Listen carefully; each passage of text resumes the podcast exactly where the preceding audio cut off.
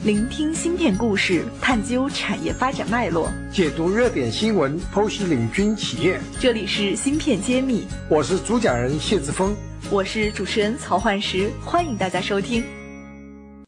欢迎大家收听芯片揭秘，我是主持人焕石，我是主讲人谢志峰。今天和大家聊一个我们都很熟悉的企业了，尤其是收听我们芯片揭秘的朋友都很熟悉的企业。台积电，那为什么聊这个呢？因为我们在年初的时候也看到了台积电报告了他们最新的一个状况，报废了晶圆达十万片。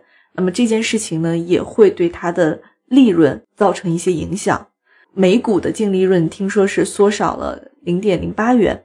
那么我们想说这件事情为什么会发生？而且好像我们栏目前段时间也说过台积电的一些问题，那看来好像这个问题还是最近频频上榜哈。我也想请院长来给我们解读一下台积电这家企业最近怎么了？为什么这个案例这个报废的事件也会发生？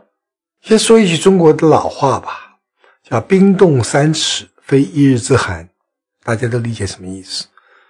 台积电是世界第一，没有。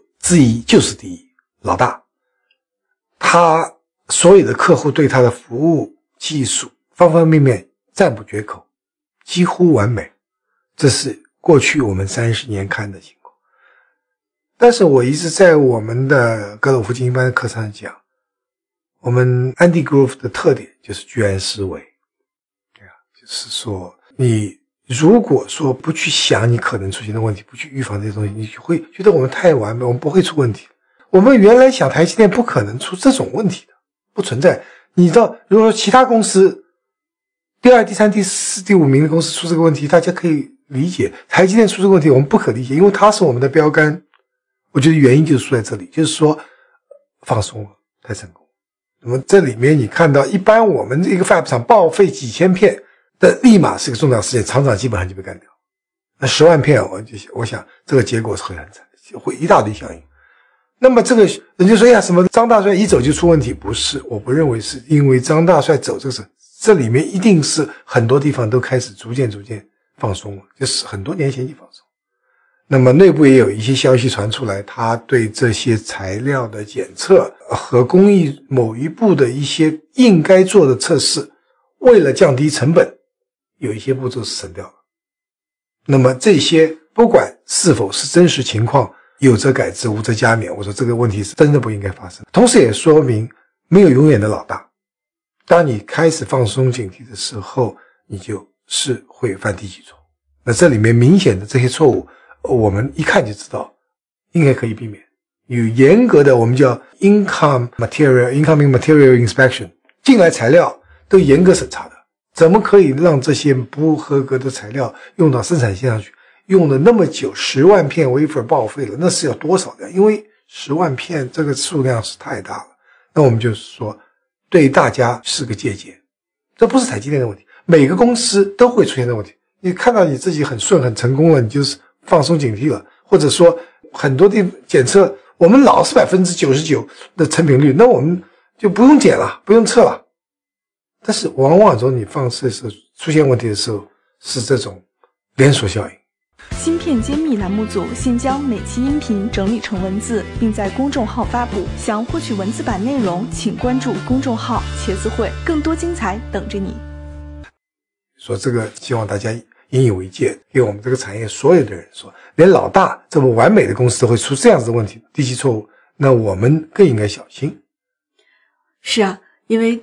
这个过程中，我想也是很多公司受了影响，比如说像英伟达、海思、赛灵思，他们基本上它的出货都会受这个十万片的报废的一个影响。对啊，这个是我们做一个估计吧，就是说十万片 wafer 每一片，我就打个粗的估计，就是两千块美金吧，对吧？这样这个数字，那就是两亿美金。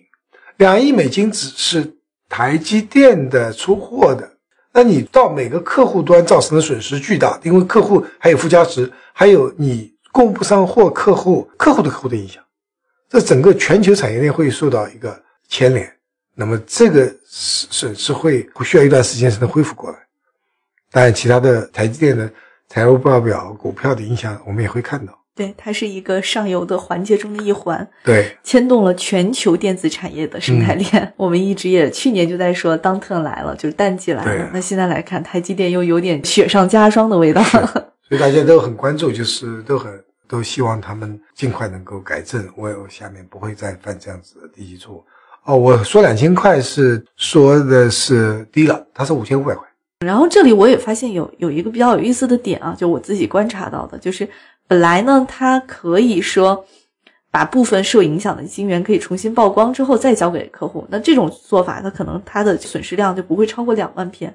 那台积电可能会考虑到为客户负责，嗯它几乎把一个厂一个月的晶圆都重新作废掉了，也是想取得客户的一个认可和信任，不惜这个代价。这是危机公关，就是我我们在课程中讲的，这如何得到客户的信任，不是说我说没事，他完全可以说这里面有一部分说可以重新做，就是他就说不报废，他可以就是叫 rework，就返工，但返工出来的质量和没有返工过的是要差一些的，不一样好。